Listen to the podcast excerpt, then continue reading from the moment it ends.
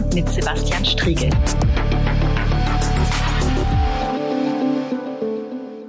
Ja, Herzlich willkommen zurück zur großen Anfrage. Nach einem im Verhältnis zum Frühjahr jedenfalls relativ entspannten Sommer hat uns die Corona-Pandemie mit ihrer zweiten Welle wie von Wissenschaftlerinnen und Wissenschaftlern vorhergesagt wieder voll erwischt.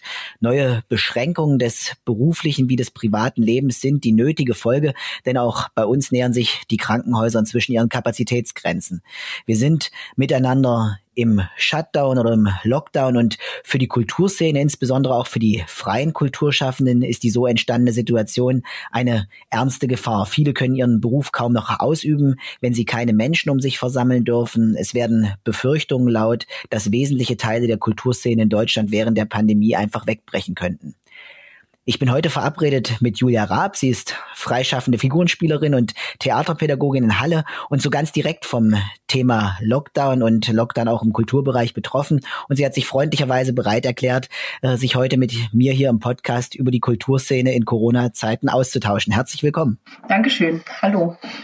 Frau Raab, vielleicht am Anfang eine kurze Frage zu dem, was Sie vor Corona ganz äh, genau gemacht haben, in was für Projekten Sie unterwegs waren und wie sich äh, die Corona-Pandemie auf Ihre Arbeit auswirkt. Mhm. Ich, ähm, genau, ich bin, wie Sie schon vorgestellt haben, Figurenspielerin und Theaterpädagogin und ähm, genau darin arbeite ich eben auch. Also das ähm, habe ich gelernt und äh, seit 2013 bin ich hier in Halle und ähm, äh, arbeite in beiden Feldern und zum Teil mischt sich ähm, auch, mischen sich auch diese beiden Bereiche ähm, in Projekten, die ich mache. Äh, ich entwickle verschiedene Produktionen ähm, für Kinder, für Erwachsene und für Jugendliche ähm, im Bereich Figurentheater und äh, spiele da in ganz Deutschland, äh, versuche Gastspiele zu äh, organisieren an verschiedenen äh, Figurentheatern oder auch Theatern sozialen Einrichtungen, ähm, spiele zum Teil auch weltweit auf äh, Festivals zum Beispiel oder auch über das Goethe-Institut war ich ähm, schon in mehreren Ländern unterwegs. Ähm, das letzte Mal, wo ich unterwegs war, war 2019 tatsächlich in Albanien. 2018 waren wir in Russland. Da haben wir eine Gastspielreise gemacht, ähm, wo wir zehn Tage waren wir unterwegs und haben ein äh, Stück von mir in verschiedenen Städten Russlands präsentiert. Und ansonsten arbeite ich eben auch als Theaterpädagogin ganz ähm, klassisch auch in der Erwachsenenbildung, ähm, zum Beispiel in Leipzig an der Johanniter Akademie, ähm, wo ich mit Erziehern zusammenarbeite und denen versuche, ein paar Impulse zu geben aus der theaterpädagogischen Arbeit, aber auch aus meiner äh, figurentheatralen Tätigkeit und auch aus meiner figurenbaulichen Tätigkeit. Also das heißt, ich arbeite auch als Figurenbauerin, obwohl ich das meistens nicht so herausstelle, ähm, weil ich vorwiegend für meine eigenen Produktionen meine Puppen baue und gar nicht unbedingt so für Kollegen. Ähm, ja, das letzte Projekt, was wir gemacht haben, äh, 2019, ähm, im Frühling hat man keine Lust zu sterben. Damit bin ich gerade auch in der Corona-Pandemie ganz viel unterwegs gewesen. Dazu vielleicht später auch mehr. Und es stimmt gar nicht, es ist nicht mein letztes Projekt, sondern das letzte Projekt war das äh, Projekt Der Schwarze Hund zum Thema Depression, was äh, dieses Jahr tatsächlich Premiere hatte im Oktober und dann aber jetzt im Dezember leider die Spieltermine ausfallen mussten. Das heißt, es gab, wenn ich Sie richtig verstanden habe, für Sie natürlich einen Abbruch von zum Beispiel Gastspielen im Ausland. Da war 2019 das letzte. Aber hat denn in 2020 äh, für Sie überhaupt eine normale ja, Produktionstätigkeit stattfinden können oder ist das alles weggebrochen? Wie muss man sich das vorstellen? Mhm. Also ähm, tatsächlich habe ich am Anfang äh, schon ziemliche Angst gehabt, also auch wirklich existenziell. Ähm, das heißt, wir, ähm, also im März, äh, als es losging, waren wir tatsächlich auf einem Gastspiel. Wir waren in äh, Braunschweig am 14., äh, 15. und 16. März hätten wir spielen sollen im Figurentheater Fadenschein in Braunschweig. Und wir waren auch vor Ort. Ähm, das heißt, mein, mein Techniker, ich und meine Tochter. Und wir haben aufgebaut, haben uns sehr gefreut, ähm, sozusagen ganz offiziell als mehr oder weniger letztes Theater. Und man fühlte sich so wie als letztes, das letzte Theater, was noch spielen darf. ähm, und wir hatten aufgebaut und äh, haben aber parallel eben auch mitbekommen, wie die ganzen Kollegen ähm, Absagen bekommen, wie die ganzen, die, die, ganzen Länder, Bundesländer halt eben den Lockdown eingeleitet haben und wir saßen da und haben uns ins Fäustchen gelacht sozusagen, ach, wir dürfen noch spielen. Und äh, so wie wir uns da so freuten und äh, im Restaurant beim Abendessen zusammen saßen, ähm, bekam ich dann tatsächlich noch, ich glaube um halb neun, neun abends den Anruf äh, von der ähm, Intendantin des Figurentheater Fadenscheins, ähm, die mir dann den Termin am nächsten Tag absagte.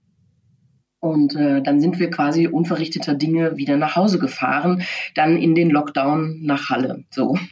Und äh, dann brach das über uns äh, herein. Also wir haben dann tatsächlich, äh, also mittlerweile habe ich mal gezählt, es sind über 40 Vorstellungen, die mir in diesem Jahr abgesagt worden sind. Ähm, und das ist am Anfang im März wirklich knackig gewesen. Also da, da rieselte ein Ding nach dem nächsten und wir hatten ein tatsächlich sehr gutes Jahr. Also wir haben ein super Jahr gehabt vor uns mit äh, Festivaleinladungen, mit vielen Gastspielen in, innerhalb äh, Deutschlands. Aber auch hier in Halle und Sachsen-Anhalt hatten wir enorm viele ähm, Spieltermine, wo ich schon mich dachte, wow, ich weiß gar nicht, wie ich das, wie ich das schaffen soll, so. Und ähm, das war dann plötzlich natürlich viel alles aus. Ähm, und unsere Tochter war dann noch zu Hause und dann äh, konnten wir eigentlich ja auch Homeoffice-mäßig gar nicht wirklich arbeiten. Also das, ja. ähm, das natürlich hat man auch als Figurenspielerin ähm, und Theaterpädagogin viel auch am Rechner zu tun. Also haben wir auf jeden Fall Homeoffice gemacht, aber da, dadurch, dass wir eben auch das Kind betreuen mussten, mein Partner auch selbstständig ist und vorwiegend von meinen Spielterminen auch ähm, lebt. Also er ist mein Techniker und ähm, auch zum Teil Bühnenbildner und vor allem auch mein, mein Medienpartner, der ähm, eben die ganzen ähm, Printsachen, aber auch die Websachen macht. Also wir ha haben dann wirklich hier zu Hause als Familie gehockt und gesagt, na, wie sollen wir denn jetzt hier überhaupt an irgendwas rankommen, wo wir in unseren Arbeitsbereichen Geld verdienen können. Mhm. Und hat sich da über das Jahr irgendwie eine Perspektive entwickelt. Ich stelle mir das sehr, sehr, sehr, sehr schwierig vor, wenn nicht nur auf einmal alles wegbricht, sondern wenn ja auch schon am Anfang stark klar ist, äh, das ist nicht innerhalb von wenigen Wochen vorbei. Das ist kein Hochwasser, das ist keine Situation, äh, wo man weiß, äh, jetzt gibt es ein Problem, das wird auch schwerwiegend sein, aber es wird äh, in relativ kurzer Zeit wieder vorbei sein. Sondern wir haben ja schon im Frühjahr eigentlich, aber letztlich äh, jedenfalls spätestens mit Beginn des Sommers ahnen müssen miteinander. Das ist eine Situation, die wird uns auf eine noch unbestimmte, aber doch relativ lange Zeit beschäftigen. Was macht das mit einem? Was macht das mit einem, wenn man auch so angewiesen ist äh, darauf, äh, ja, mit Theaterspielen, mit, ähm, mit Kunst Geld zu verdienen? Mhm. Mhm. Naja, also äh, tatsächlich macht es, also macht es erstmal Angst. Also es, es kam schon eine, eine Angst auf. Ähm, einerseits natürlich was, also ganz unabhängig von meinem Beruf irgendwie, was, was heißt das jetzt? Ja, was, ich meine, man hat ja auch Familie und äh, die sieht man ohnehin schon wenig, weil ich nicht aus Halle bin. Also das heißt, äh, meine Familie lebt im, im Westen Deutschlands hauptsächlich und auch zum Teil im Ausland. Ähm, wo ich mich dann auch gefragt habe, naja, wann sieht man sich denn mal wieder, ja? Ähm, und vor allem auch die ältere Generation ähm, meiner Tanten und Onkels und auch meine Oma, die im Pflegeheim lebt, ähm, also wie werden die das überleben? Also wird es die möglicherweise auch erwischen und wie werden die dann da durchkommen und so weiter? Also so ganz, äh, ganz privat und dann natürlich beruflich. Ähm, klar, wie, wie sollen wir jetzt, wie sollen wir jetzt was machen? Und ähm, wir haben dann tatsächlich, äh, also es gab ja diese, diese kleine Förderung des Landes Sachsen-Anhalts, die so ein bisschen naja, das war eigentlich, also habe ich gedacht, das kann man eigentlich nicht wirklich ernst nehmen. Also diese 400 Euro, die das Land Sachsen-Anhalt für uns als Künstler ähm, gestellt hatte, war ja, ähm, also davon kann man ja nicht leben. Also ganz. Das, das ja. war dieser, das war dieser, diese ganz am, ganz am Anfang. Ganz am Anfang, ja. Zuschüsse für alle diejenigen, die in der Künstlersozialkasse sind, äh, denke ich, ja. Genau, das erstens war schon mal irgendwie eine, eine Hürde für, für manche äh, Kollegen, einfach, dass sie äh, tatsächlich äh, gar nicht unbedingt alle in der KSK sind, aus verschiedenen Gründen ähm, die aber trotzdem halt natürlich Künstler sind und davon leben. Ähm, dass das schon mal so eine Hürde war ähm, für einige. Und äh, in meinem Fall war das, war das keine Hürde. Also ich bin in, in der KSK und ähm, habe das dann auch direkt beantragt und habe mich dann aber auch äh, gleich informiert darüber, warum denn plötzlich die 800 ähm, Euro, die es, die es erst hieß, dass wir für zwei Monate 400 Euro kriegen, also insgesamt 800 Euro. Warum die dann plötzlich reduziert werden auf nur 400 Euro, also sprich nur einmal im Monat, ähm, das war, äh, da kam ich nicht dahinter. Also da die Verwaltung ja. wusste überhaupt nichts, warum das jetzt so ist. Sie haben nur die Ansage gehabt, dass, dass das so ist. Und schlussendlich bin ich irgendwann drauf gekommen, dass das hieß, dass das Land sagte, na ja, es gibt ähm, ja noch weitere Fördermöglichkeiten, die ja dann noch auf den Tisch gelegt worden sind äh, oder auf den Tisch gelegt werden, die wir dann irgendwann kriegen. Und ähm, ich dachte, ach, das ist ja schön zu hören, das ist ja wunderbar. Tatsächlich gab es aber dann äh, die Wochen und Monate danach, also direkt danach eigentlich überhaupt nichts vom Land. So. Ähm, später kam dann nochmal dieses Kultur ans äh, Netz, ähm, aber das war ja jetzt erst äh, dann Ende des Sommers. Ja. Also das kam auch, ehrlich gesagt, also für manche, glaube ich, echt ein bisschen zu spät. Ähm, für mich tatsächlich war es dann gar nicht so dramatisch. Also ich habe dann diese 400 Euro gekriegt, aber wie gesagt, davon konnte ich auf jeden Fall ja hier nichts, also nicht meinen Lebensunterhalt bestreiten. Ähm, aber es gab äh, schon recht früh ähm, vom Fonds Darstellende Künste ähm, schon eine Initiative, die direkt, ähm, also die März-Initiative, ähm, unter dem Hashtag Care ging das rum. Die haben sofort ähm, angefangen, ähm, Programme zu stricken für ähm, Künstler, um ähm, ja, um über diese Krise zu kommen. Und da haben wir tatsächlich den, aus dieser ersten Initiative des Fonds ähm, gleich eben Geld bekommen für ein Projekt, was wir ähm, im Rahmen unseres, unserer Homeoffice-Situation dann glaubten, realisieren zu können. Und für diese Idee, ähm, so eine digitale Idee war das, ähm, haben wir dann Geld bekommen. Ähm, und das, das war schon, also das war so ein Lichtblick am, am, am Horizont. So.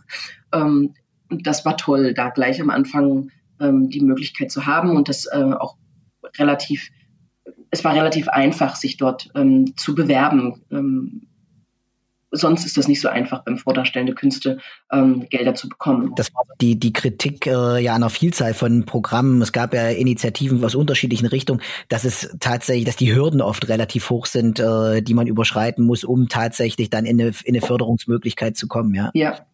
Das ging auch bei dieser, bei dieser, ähm, wie hieß denn das, Corona-Hilfe, die ähm, ja diese erste Corona-Hilfe für Selbstständige, ähm, das habe ich tatsächlich also eine Weile von mir hergeschoben, muss ich sagen, ähm, weil ich auch erstmal noch ein bisschen meine ganzen Absagen abarbeiten musste und äh, herausfinden musste, ob ich da möglicherweise ähm, ein Ausfallhonorar bekomme. Und das, also man hatte ja plötzlich dann irgendwie super viel zu tun. Man sollte das alles sammeln, also die ganzen Absagen sammeln. Du musstest hinterherlaufen hinter den einzelnen ähm, jetzt Theatern oder Initiativen, Einrichtungen, wo ich äh, wo ich Auftritte gehabt hätte.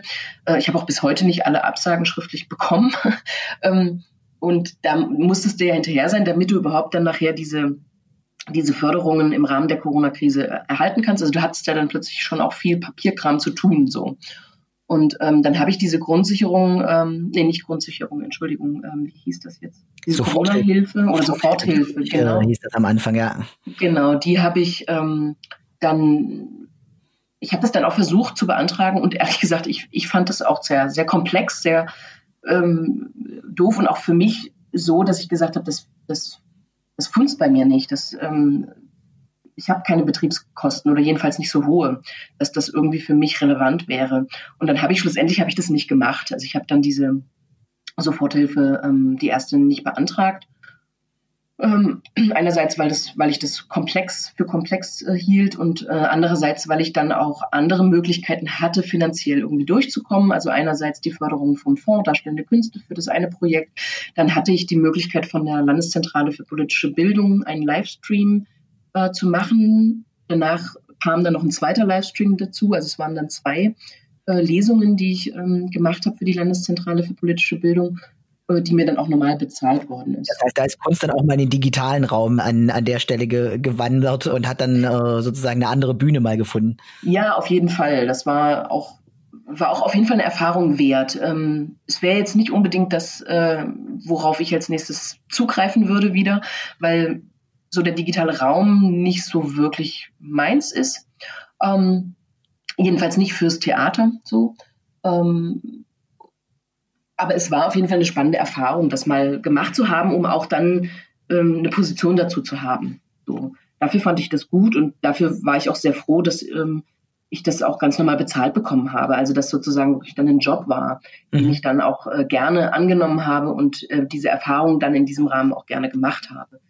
Ähm, und ähm, wir haben das dann machen können in der Volksbühne am Kaulenberg bei Jonas Schüttel, ähm, der ja jetzt auch ganz viel ähm, digitale ähm, Theatermöglichkeiten aufmacht und ausprobiert, sich in diesem digitalen Raum ausprobiert und das ähm, offensichtlich für ihn äh, eine, eine, gute Art ist, ähm, äh, weiterzumachen. Und äh, das schätze ich auch sehr, dass er das macht.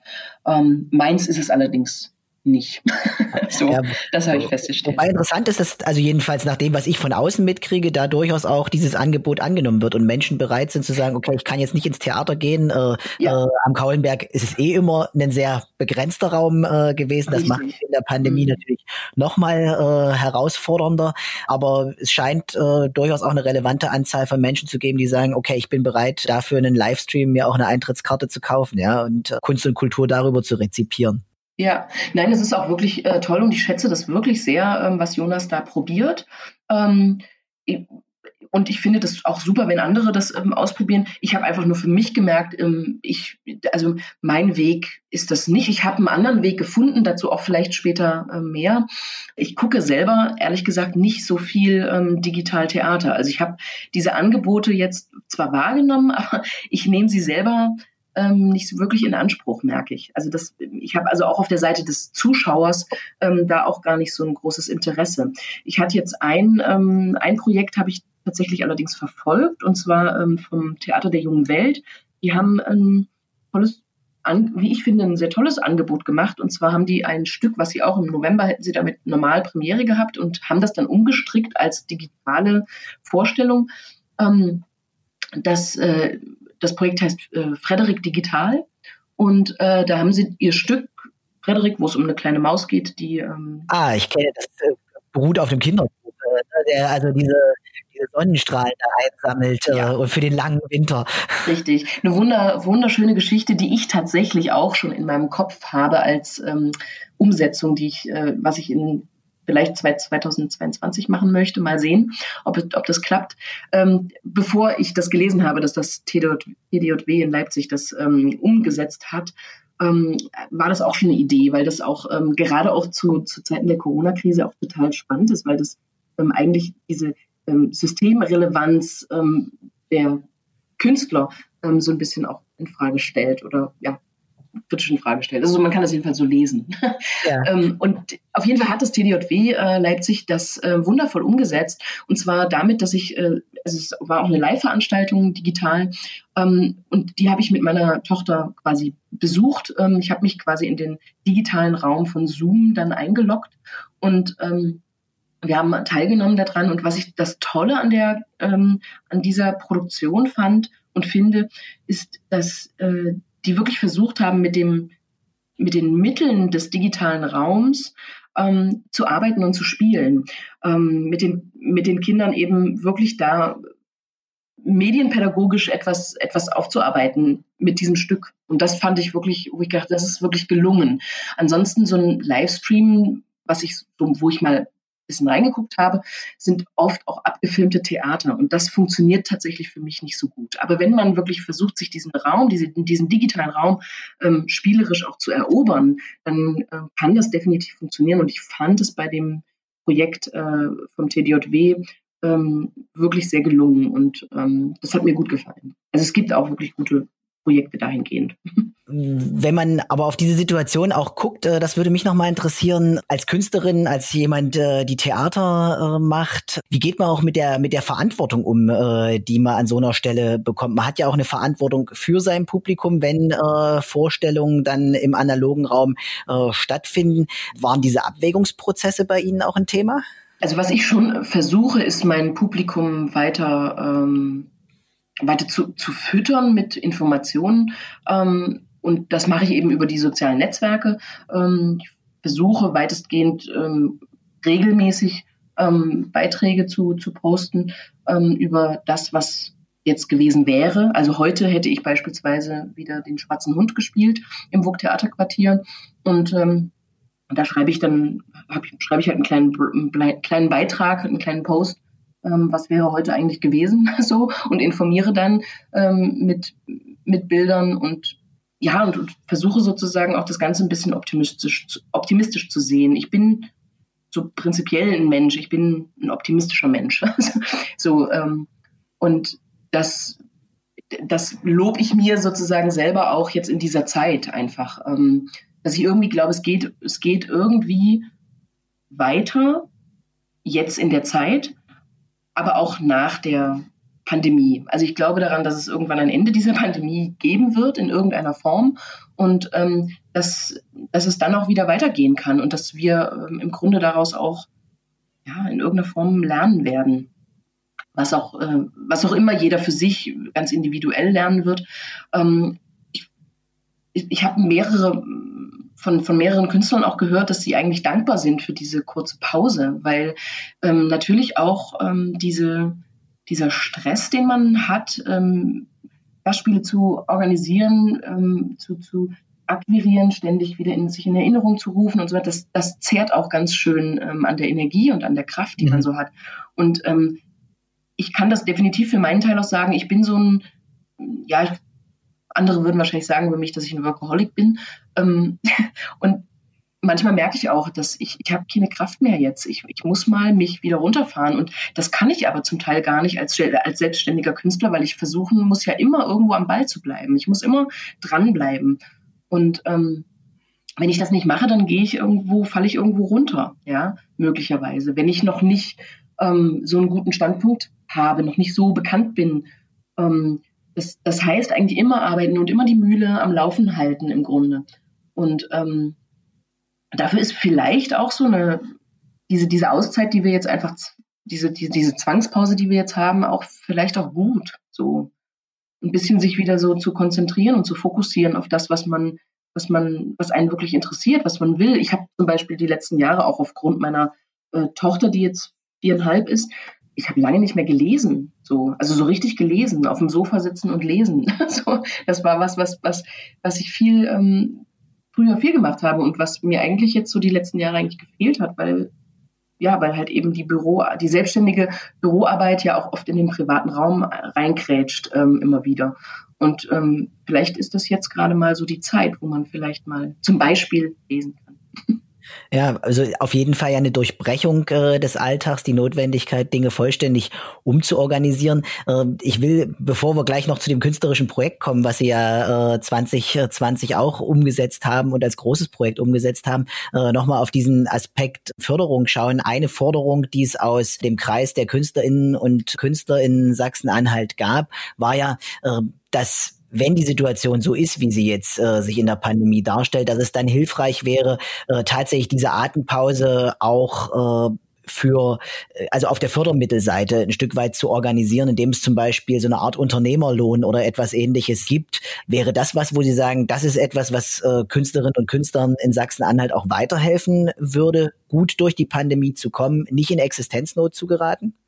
Ähm, ja, sicherlich für, für, für einige, ähm, glaube ich schon. Also wenn man sozusagen wirklich einen, ähm, ein regelmäßiges ähm, Einkommen oder eine Unterstützung oder sowas in der Art hat oder halt eben Förderung. Ich habe das auch gelesen, dass es jetzt, genau, dass es jetzt ähm, Projekte auch ähm, über mehrere Jahre gefördert werden können, dass man sich sozusagen beantragt, dass man beantragen, Geld beantragen kann, wo man dann vielleicht für drei Jahre äh, gefördert wird und sowas gibt es auch in anderen Bundesländern, weiß ich, weiß das von Baden-Württemberg, dass es dort ähm, auch eine, wie eine Art, du kannst dich mit einem Thema ähm, auseinandersetzen, was du dann drei Jahre, ähm, wo du dich dann drei Jahre damit beschäftigst und eben in jedem Jahr ein Kunstprojekt ähm, rausbringst. Und dafür bekommst du sozusagen dann drei Jahre eine, eine, eine Förderung, also eine, oder eine Förderung für drei Jahre. So.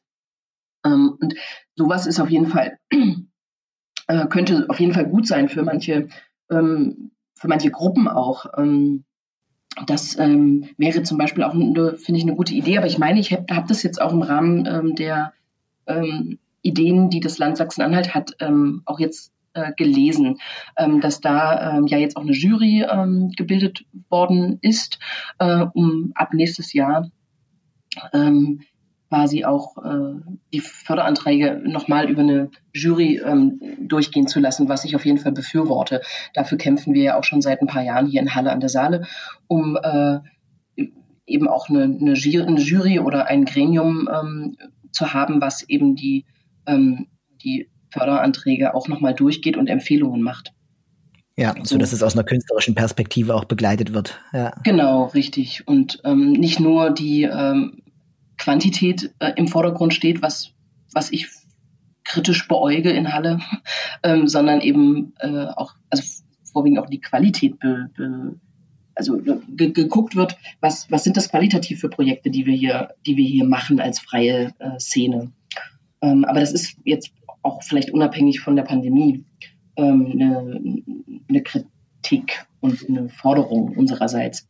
Ich wollte noch sagen, dass es beim Fonds Darstellende Künste, den ich vorhin schon erwähnt hatte, auch jetzt noch ganz viele Möglichkeiten gibt, ähm, Gelder zu beantragen innerhalb dieser dieser Krise, auch für Rechercheprojekte zum Beispiel oder konzeptionelle Projekte.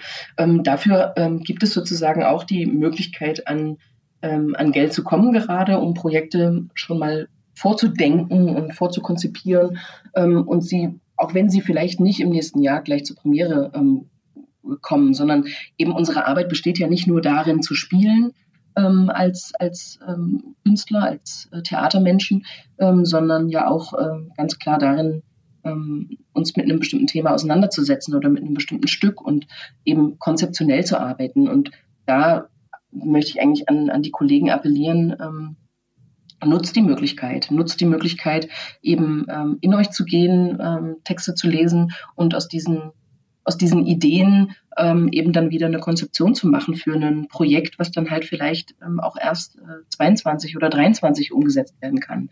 Also Sie haben ja auch dieses Jahr ein Projekt auf die Bühne äh, gebracht, neu. Das hat sicherlich von der Konzeption nicht erst in äh, 2020 angefangen, sondern da wird es äh, viel mehr Vorarbeiten gegeben haben. Der schwarze Hund, ein Stück äh, mit einer Kollegin gemeinsam über Depression äh, und Erfahrungen dort äh, sehr beeindruckend. Ich habe es im Oktober im WUK-Theater selbst sehen können. Ähm, war das auch mit Blick auf die Situation, die es ja zum Anfang des Jahres gab äh, und die Ungewissheit, was werden würde, wie sich der Sommer, wie sich der Herbst gestalten würde, war das für Sie immer klar, es würde gelingen, dieses Stück auf die Bühne zu bringen? Oder gab es da zwischendurch auch mal äh, ja, Zweifel, äh, um nicht zu sagen Verzweiflung, dass da vielleicht gar nichts möglich ist? Mhm. Also das freut mich erstmal sehr, dass Sie das im Oktober gesehen haben. ähm, wir haben äh, tatsächlich die Premiere im Juni eigentlich anberaumt. Also das heißt, es gab äh, wirklich ein, ja, die Angst, dass wir das ähm, vielleicht 2020 gar nicht umsetzen können, ähm, weil unsere äh, Probenphase, die im äh, April sehr intensiv stattfinden sollte und im Mai ähm, und dann eben das Projekt im Juni zur Premiere kommen sollte, ähm, das, das ging ja nicht. Im April und Mai durften wir alle nicht arbeiten. Ähm, das heißt, da konnten wir gar nichts vorbereiten. Ähm, Gott sei Dank hat äh, quasi, haben alle Förderer, also wir haben vier Förderer im Boot gehabt für das Projekt, die haben alle ähm, ähm, dafür plädiert, dass wir ähm, dieses Geld behalten können und dass wir das dann im, also verschieben können und somit ähm, konnten wir das Projekt dann im Oktober zur Premiere bringen, ähm, weil wir dann ab Juni Gott sei Dank wieder, ähm, wieder proben konnten. Und ähm, dann haben wir eben das, wir haben das dann einfach verschoben. Aber finanziell ist uns, also hatten wir keinen Verlust und das war gut. Ähm, und somit ähm, konnten wir diese Produktion ähm, so machen. Wir hatten auch, also ich fand es sogar sehr gut, dass wir das ein bisschen verschieben, verschoben haben, verschieben mussten, ähm, weil ich äh, in meiner Werkstatt ähm, die äh, den Puppenbau ja gemacht habe und ähm, das zeitlich ähm, sehr eng gestrickt war in unserer ersten Planung. Ähm, und dadurch, dass ich ein bisschen mehr Zeit hatte, eben mich in der Werkstatt mit meinem Materialien, mit meinen Masken und Ideen ähm, auseinanderzusetzen, sind ein paar Sachen entstanden, die vorher noch gar nicht da waren und die vielleicht auch in der Kürze der Zeit, die vorher geplant war, gar nicht entstanden wären. Ähm, aber ja, das, das war so zur, zur Organisation. Wir konnten dann im äh, Oktober ja die Premiere machen. Und ähm, das Thema Depression war natürlich dann im Zuge der, dieses Lockdowns natürlich nochmal so eine, so, so ein, so ein ganz anderer, weil wir plötzlich alle irgendwo gelähmt waren in diesem ersten Lockdown. So, was, was macht man denn jetzt? Und, und also sich dann auch so, man, man fühlte so mit mit den Menschen, die eben ähm, so sehr auf den sozialen Kontakt angewiesen sind ähm, und das eben jetzt nicht leben konnten und nicht durften und allein sein mussten mit sich selbst, ähm, was für sie ähm, zum Teil furchtbar ist ähm, und an die psychischen Grenzen kommt.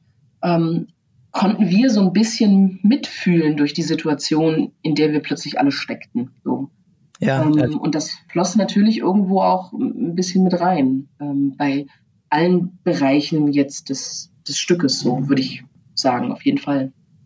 Ja, also äh, in dem Anschauen, in dem Erleben dieses Stückes war für mich äh, jedenfalls die prägendste, äh, die waren die, die prägendste Erfahrung, dass das unglaublich nah ist an diesem Thema, dass das sehr, sehr, sehr, sehr nah rankommt, dass man das nicht, nicht wegschieben konnte und dass ich natürlich auch das Gefühl hatte, mit Blick auf die Monate, die da hinter einem liegen, mit Blick auf den Lockdown, ist das, ist das sehr nah dran an, an den Geschichten, die sehr, sehr viele Menschen in Gesellschaft bewegen bewegen. Äh, also die, was einfach durch den Lockdown natürlich nochmal verstärkt worden ist, äh, diese, diese Erfahrung, ja. Ja, absolut. Im Endeffekt steckt, glaube ich, äh, der Hund in jedem von uns. Also man kennt ja so den, den Schweinehund, den man so ja. überwinden muss, um äh, mal Sport zu treiben oder jetzt äh, doch mal noch einen Spaziergang zu machen oder solche Sachen. So, ähm, man, man hat da ja ständig, also hat ja, ja, im Endeffekt steckt dieser Hund ja in allen von uns. Aber die Frage ist so ein bisschen, ähm, warum wird der bei manchen Menschen so stark, ja, so, so, so mächtig?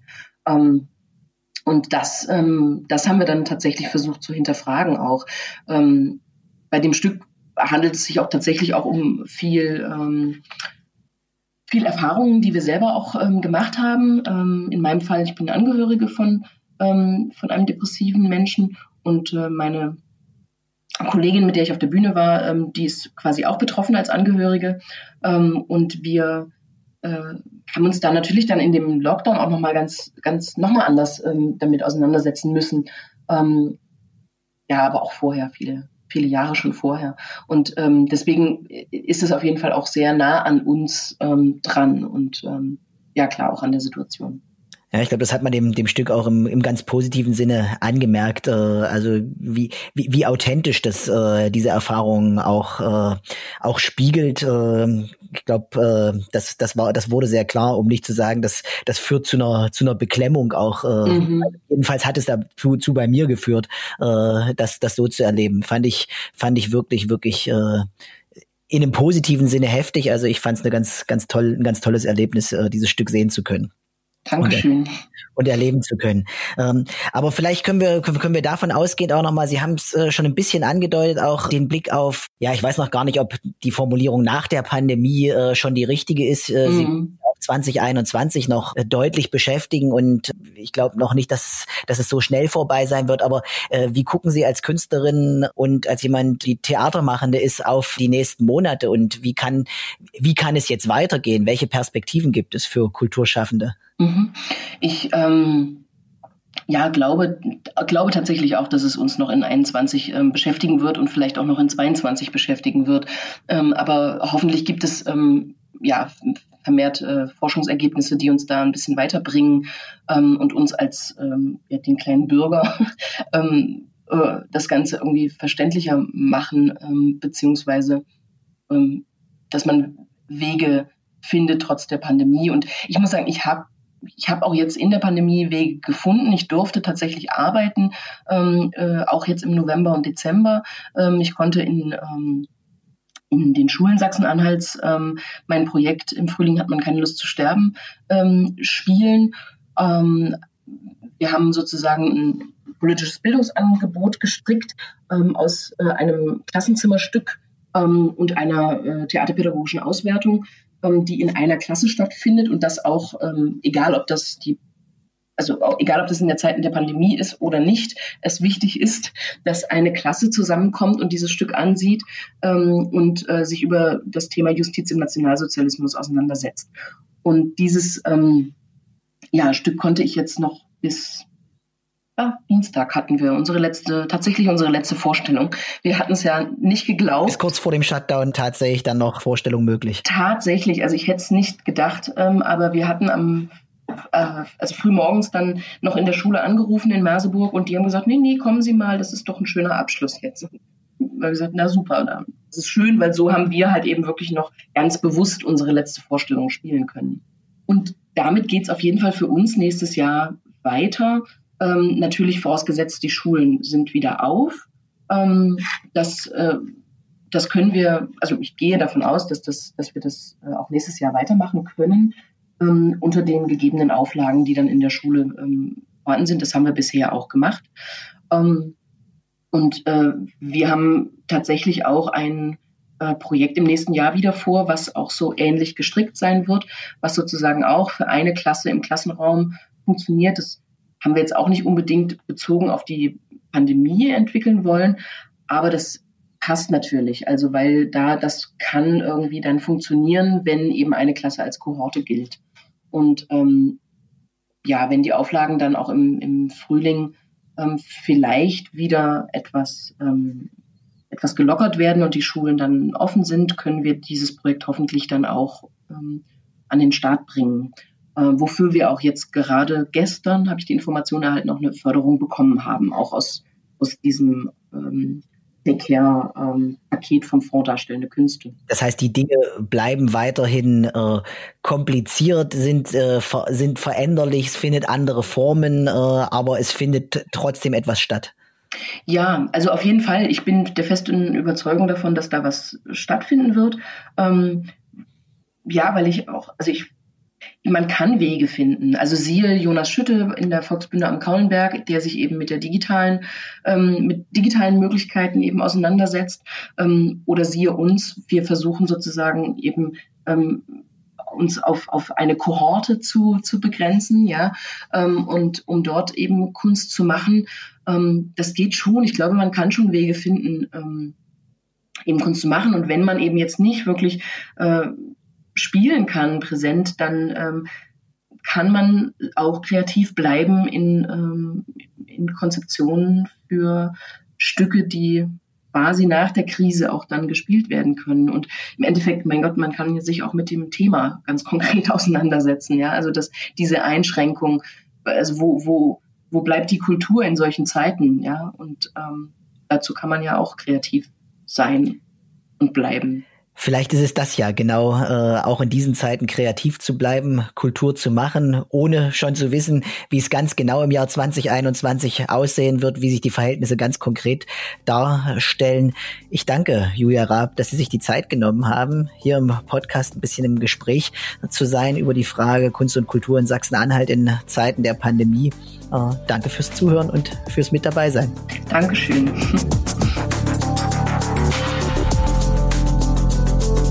Große Anfrage.